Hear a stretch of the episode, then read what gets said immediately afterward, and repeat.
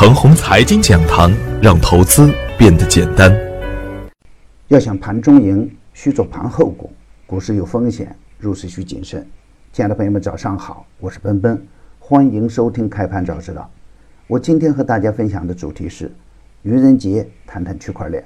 上周五的早盘，我给出的观点是：二九五六到二九六九是大盘大概率的底部区间，整体下方空间有限。短线爆炒的个股啊，可以不用理会，但强势回调以后呢，只要个股没有实质性的利空，当个股缩量回踩三十天均线的时候呢，再见强势就可以接盘了。本次回撤并不代表行情就是走完了，而是上升通道的刺激回撤，超跌低价仍然是行情主线。当然，这个行情主线啊，就应该更加精细一点了。超跌低价的个股中呢，有放量启动。有业绩支撑、成长性又不错的科技股，仍然可以高看一眼。大盘大跌，洗去的是浮筹；下跌跌出的是上升空间。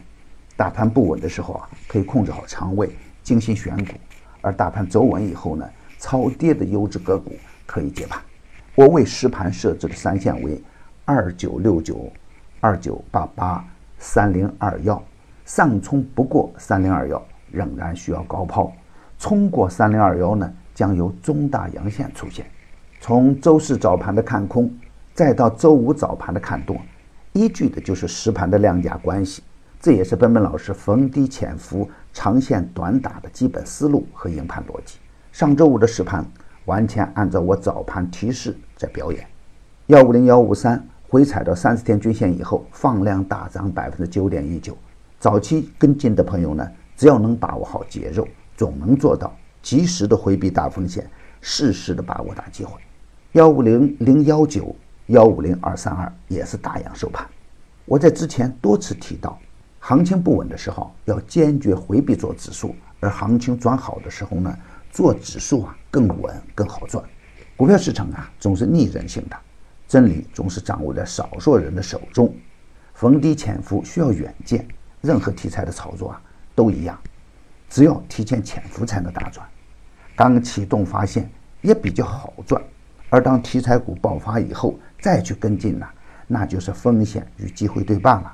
特别是对于成长性好的板块，在它最悲观的时候啊，也是最安全的时候。比如创业板，两千零九年正式登陆 A 股市场，经历了初期的爆炒以后呢，两千一零年的十二月达到顶峰，经历了长达近两年的震荡以后。两千一二年的年底达到最悲观的时候，此时也是创业板造谣行情的起点。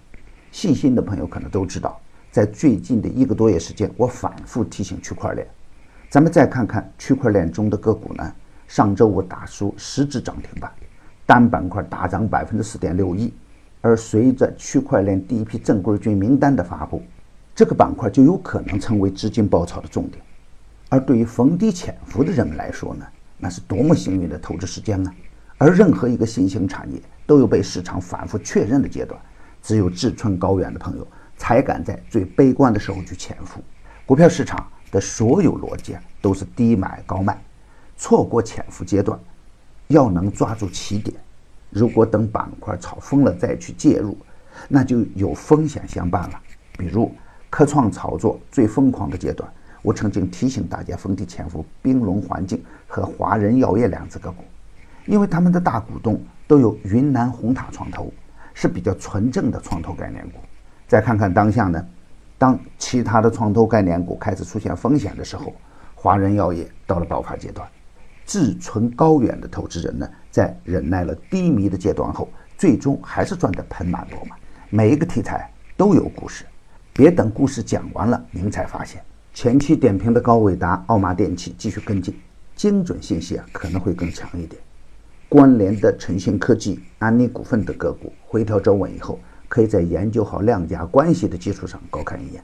牛散的圈子啊，天天赢盘，以专业专注为本，一直坚持逢低潜伏、长线短打的投资策略，精选的个股个个稳健。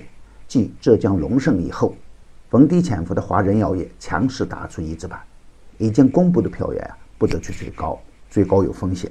专业的事交给专业的人去做，加入牛散的团队，胜过自己独自乱干。同时还有牛散成长秘籍免费赠送，详情可咨询客服 QQ 二八五二三六三三三幺。与牛散结缘呐，您将成为下一个牛散。送人玫瑰，手有余香。感谢您的点赞与分享，点赞多幸运就多，分享多机会也多。谢谢。Bye.